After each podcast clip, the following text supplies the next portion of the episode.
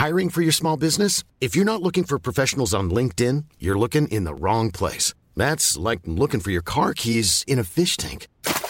LinkedIn helps you hire professionals you can't find anywhere else, even those who aren't actively searching for a new job but might be open to the perfect role. In a given month, over 70% of LinkedIn users don't even visit other leading job sites. So start looking in the right place. With LinkedIn, you can hire professionals like a professional. Post your free job on linkedin.com slash people today.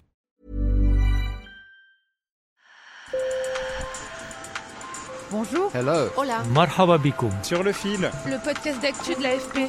des nouvelles choisies pour vous sur notre fil info.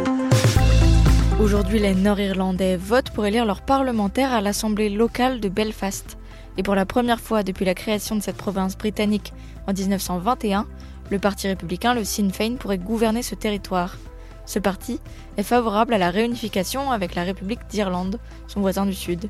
Il a actuellement 6 à 7 points d'avance dans les sondages sur son rival de toujours, le Parti démocrate unioniste, très attaché au maintien dans le Royaume-Uni. Avant de s'opposer dans les urnes, les républicains catholiques et les unionistes protestants se sont violemment affrontés pendant un peu plus de 30 ans. C'est ce qu'on a appelé les troubles. Depuis les accords de paix du Vendredi Saint en 1998, le Sinn Féin n'a jamais remporté les élections locales. On vous emmène aujourd'hui au cœur de ces élections qui pourraient être historiques.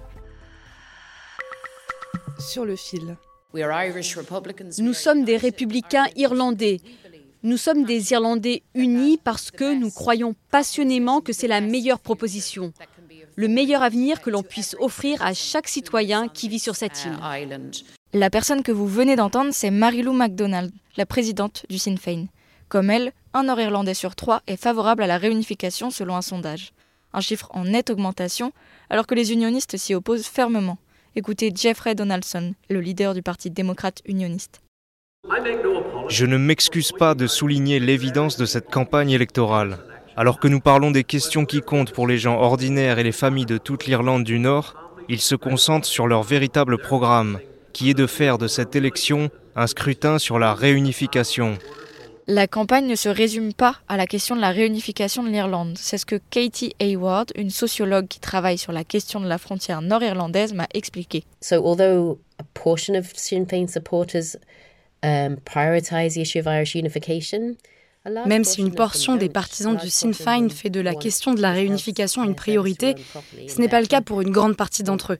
Une majorité d'entre eux veut que le système de santé fonctionne correctement et mieux, l'égalité de genre, etc.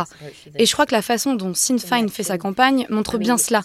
Pour être honnête, ils n'ont pas tant à faire. En soi, ils peuvent juste attendre et laisser le Parti démocrate unioniste s'enfoncer, surtout si les unionistes refusent de partager le pouvoir, si le Sinn Féin est en tête.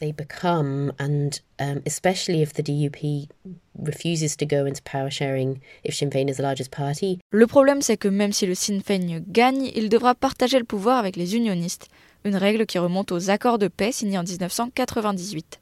Depuis, les deux partis arrivés en tête doivent se partager les postes de Premier ministre et Vice-Premier ministre. Mais cette règle a provoqué de nombreux blocages de 2017 à 2020. Impossible pour le Parlement de se rassembler ou de voter des lois. Des blocages qui fatiguent une partie des citoyens, constate Danny Donnelly. Il est candidat d'un parti centriste. Beaucoup de gens à qui je parle ne s'identifient pas forcément comme unionistes ou nationalistes. Ils veulent simplement continuer leur vie, travailler, élever leurs enfants et partir en vacances. Donc ce n'est pas une question centrale. Et cela se reflète dans la croissance de notre parti et de certains autres partis. Ces derniers jours, les sondages placent d'ailleurs le parti de Danny Donnelly au coude à coude avec les unionistes. Si les républicains du Sinn Féin remportent l'élection, la vie parlementaire nord-irlandaise ne sera pas pour autant débloquée, comme nous l'explique Katie Hayward.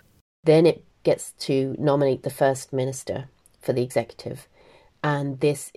Après, il faut nommer le Premier ministre de l'exécutif, et c'est là qu'on a des problèmes.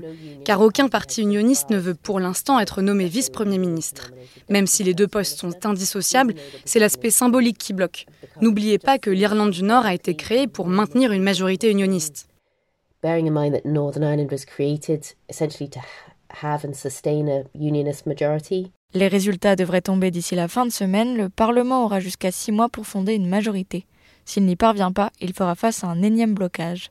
Pour éviter cela, les petits partis enjoignent les leaders à remplacer les postes de Premier ministre et Vice-Premier ministre par deux postes au pouvoir équivalent des co-ministres. Sur le fil revient demain. Merci de nous avoir écoutés. Si vous aimez le podcast, n'hésitez pas à mettre des étoiles dans votre application préférée. Bonne journée